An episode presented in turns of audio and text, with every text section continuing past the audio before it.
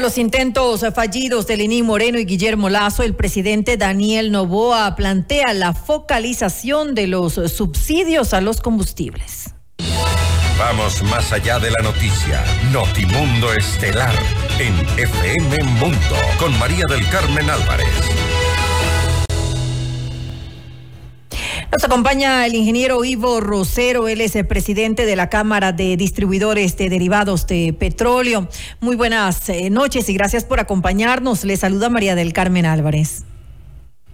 Muy buenas noches, María Carmen, y un saludo a su distinguida audiencia por su intermedio. Gracias nuevamente, ingeniero Rosero.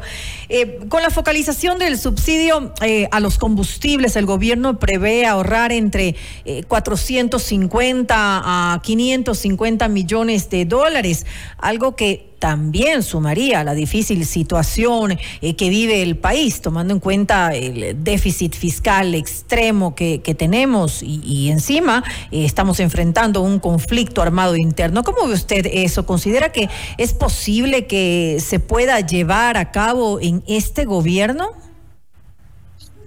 Bueno, eh, como está planteado, definitivamente no. Estamos seguros que como está concebida la focalización va a fracasar. El esquema que, que, están planteando, el que anunció la ministra de Energía, la ministra Robo, el día martes, habla de lo mismo que se habló en el gobierno de Guillermo Lazo.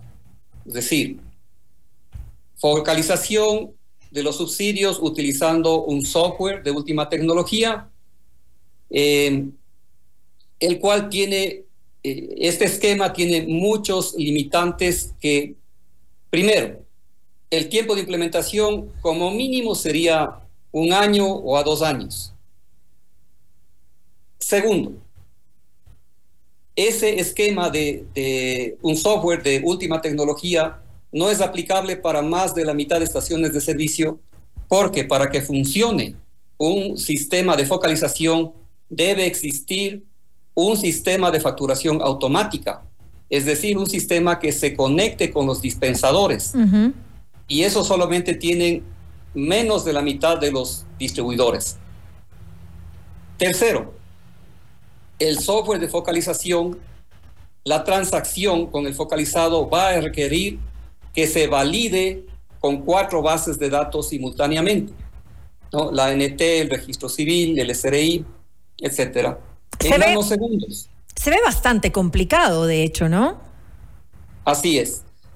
Esa validación requiere de un Internet de alta, de, alta velocidad, la cual no existe en todo el país, principalmente en los sectores rurales. Entonces hay una gran cantidad de limitantes y el cuarto elemento, que es súper complejo para nosotros, es que se pretende que nosotros compremos un combustible caro, es decir, sin subsidio para venderlo barato o subsidiado y luego nos restituyan ¿no? el diferencial. En el caso de las estaciones de servicio, eso puede significar que en dos o tres días entremos en una grave iliquidez, ¿no?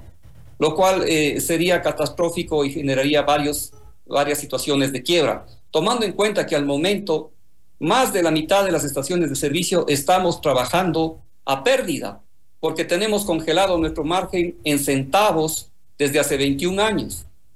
Entonces, encima quieren que nos hagamos cargo ¿no? del costo del mantenimiento de un software y quieren que nos hagamos cargo del control que no nos compete a nosotros entre el subsidiado y el no subsidiado porque se darán ventas eh, de cupos, etcétera. Es, se abre el espacio para para mucha corrupción. Entonces nosotros hemos dado propuestas a cero costo para el Estado y de aplicación inmediata, ¿no?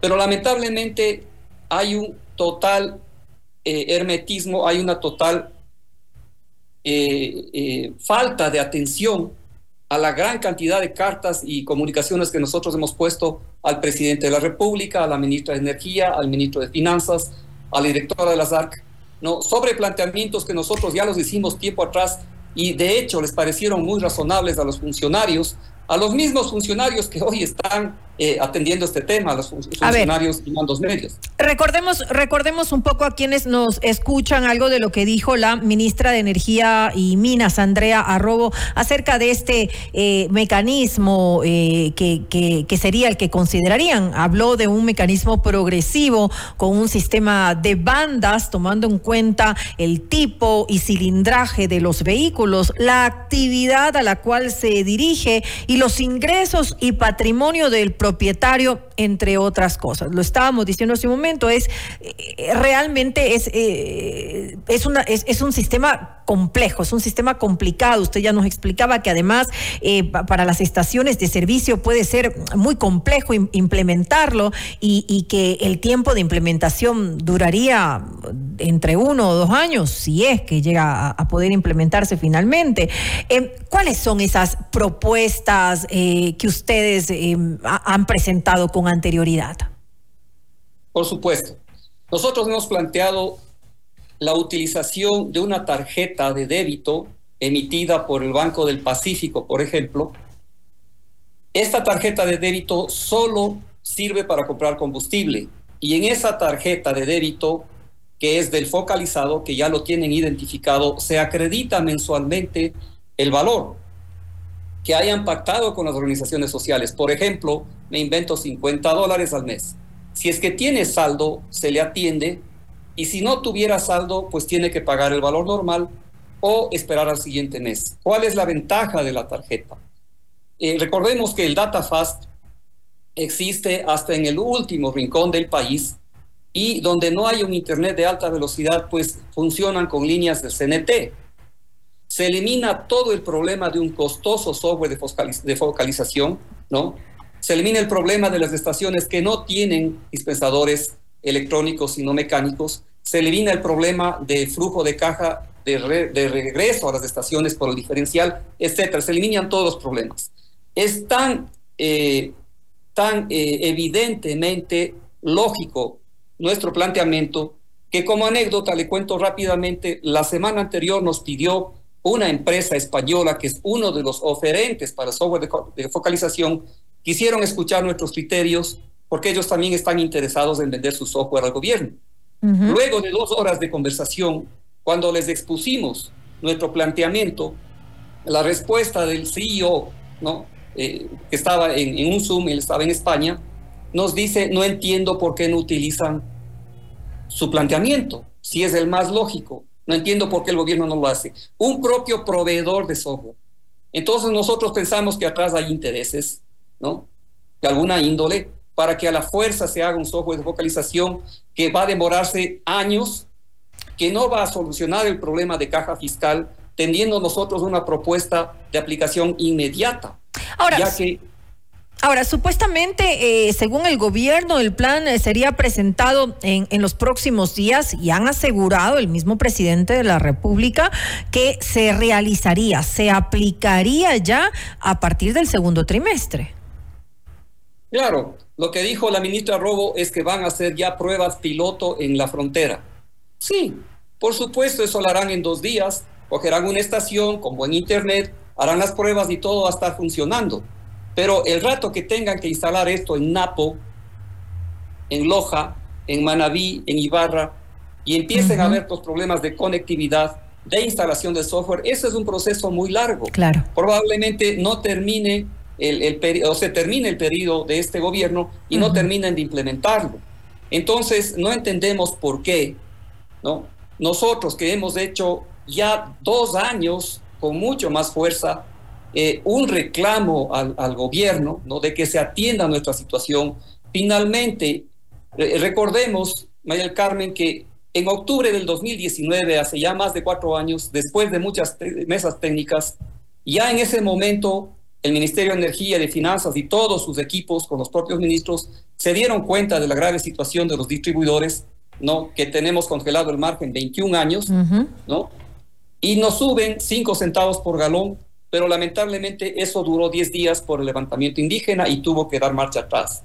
En el gobierno anterior, nosotros, después de cinco plantones, cuatro de ellos frente a Carondelet, logramos que nos atiendan los ministros y al ver nuestros números, nuestros análisis, nos dan la razón y nos dicen sí, hay que ajustarles el margen, ¿no? Y ese, ese flujo va a venir de la focalización, que supuestamente en marzo del año anterior ya nos dijeron. Ese mismo mes se hacía el decreto presidencial. Nosotros confiamos. Nunca se dio. Entonces, en el camino nosotros hemos visto varias propuestas que incluso, incluso le pueden generar, en su momento hicimos una propuesta que se llama blending, ¿no? que es la mezcla del combustible, ya me refiero rápidamente sobre eso, que le puede generar al gobierno hasta 300 millones de dólares. ¿No? Una propuesta muy simple que se trata básicamente de, sin un poliducto adicional, sin transportar el combustible desde las refinerías, se trata de sacar una super de 90 octanos mañana, ¿no? A menos de 3 dólares. Ustedes ya han realizado esta propuesta. Claro, esta propuesta eh, es una de las dos que estuvieron listas para una definición presidencial ya en octubre del año anterior, pero fueron analizadas por los mismos funcionarios que están hoy en el Ministerio de Energía, los mismos funcionarios que están en el Ministerio de Finanzas, se filtraron las cuatro propuestas que nosotros hicimos, quedaron dos, en una comisión interinstitucional en las que participaron la Agencia de Regulación y Control, Ministerio de Finanzas, Ministerio de Energía, pero los mismos funcionarios que están ahora, que ya saben que, que, nuestra situación es crítica y curiosamente hoy no admiten ninguno de nuestros pedidos de audiencia al ministro de Finanzas, a la ministra de Energía o al presidente de la República y se olvidaron de todos los cálculos que se hicieron con los funcionarios que menciona la ministra Robo, ¿no? con los funcionarios del Banco Mundial, que es una persona del Perú, funcionarios de Centroamérica, donde aplicaron un esquema similar, que ellos ya calcularon incluso el ajuste que debía hacerse a nosotros pero hoy se habla simplemente de una eliminación de subsidios, ¿no? sin considerar nuestro criterio cuando somos los más interesados en que la focalización tenga éxito. Entonces no entendemos ¿no? si es que hay una amnesia en estos funcionarios y no entendemos el por qué los distinguidas, las distinguidas autoridades de este gobierno no dan cabida a nuestro pedido de audiencia cuando lo que queremos es aportar e incluso demostramos cómo se pueden generar más ingresos de forma inmediata para el Estado, ¿no? A través de, nuestra propuesta. Es decir, que en esta focalización no se está eh, considerando ese, mm, ese ajuste que se iba a realizar eh, en, el margen de los, de, los, eh, de los distribuidores de combustibles. Ustedes han quedado por fuera, así al menos es lo que ustedes están entendiendo con relación a esto. El, el margen va a continuar siendo el mismo, por lo visto. Exactamente, María del Carmen. Y eso es lo que nos sorprende. Primero, que no se nos escuche y que ahora no se hable del margen que ya fue absolutamente demostrado con los mismos funcionarios que puedo darle los nombres, ¿no? Que hoy siguen en esos puestos en, el Ministerio de Energía y en el Ministerio de Finanzas y, y, nada de esos informes pasan ahora a los ministros. Entonces van a cometer un terrible error, va a fracasar la focalización si se van con ese software eh, software de focalización, valga la redundancia, cuando existe una propuesta mucho más sencilla. Entonces, nosotros estamos muy... No tan compleja y que puede, ser, que puede ser aplicada, según lo que usted me está diciendo. Puede aplicarse de forma inmediata y solucionar los problemas de caja fiscal. Esa es, o sea, el esquema de focalización es una de nuestras propuestas que consideramos que puede ser un éxito y de aplicación rápida. Segundo, la solución a nuestros problemas porque tenemos algunas propuestas, es una que le va a generar recursos al Estado para solucionar la caja fiscal, ¿no? El, el blending que yo, le, que yo le mencionaba, las gasolinas son altamente emisibles. Por ejemplo, usted tiene en Estados Unidos dispensadores en que usted tiene cuatro tipos de gasolina y usted dice quiero mezclar la 1 con la 3 y le sale ya mezclado por la pistola. Por ejemplo, mezcla uno de, de 90 octanos con una de 96 octanos y le sale y es absolutamente eh, factible, la mezcla se hace en el dispensador. Esa es nuestra propuesta. Esperemos. Esperemos en todo caso que estas eh, propuestas, ingeniero Rosero, eh, sean eh, tomadas en cuenta. Em, un poco recapitulando lo que, lo que hemos dicho en esta entrevista, usted asegura que lo que se está proponiendo por parte del gobierno no es factible y en todo caso va a, ser muy complejo, sobre todo para determinadas estaciones de servicio que se encuentran en, en localidades alejadas donde no es posible tener tener un adecuado, eh, una adecuada eh, eh, conexión al Internet. También habló de un tiempo de implementación que podría llevar uno a dos años, si es que se puede implementar, tomando en cuenta lo que usted ha dicho, y también la situación complicada que tendrían pues las estaciones de servicio, que incluso usted ha dicho podrían llegar a quebrar. En todo caso, me quedo con eso, con relación a las propuestas que están haciendo este, este mecanismo que se está analizando por parte del, gobierno en cuanto a la focalización a los eh, subsidios de los combustibles. Espero que pues de alguna manera ustedes puedan llegar a, las autoridades competentes y que de alguna manera se puedan tomar en cuenta sus, sus propuestas. Con esto eh, me quedo con relación a esta entrevista. Muchísimas gracias, María Carmen. Realmente, eh, bueno, le agradezco y esperamos que ojalá lo que necesitamos es que nos escuchen 20 minutos ¿no? y se haga las cosas bien, por el bien del país, ¿no? por el bien de la caja fiscal y por el bien obviamente también de nosotros que somos parte eh, sustancial en cualquier proceso de focalización. Esperamos que así sea. Le quiero agradecer al ingeniero Ivo Rosero, presidente de la Cámara de Distribuidores de Derivados del Petróleo. Usted está escuchando Notimundo.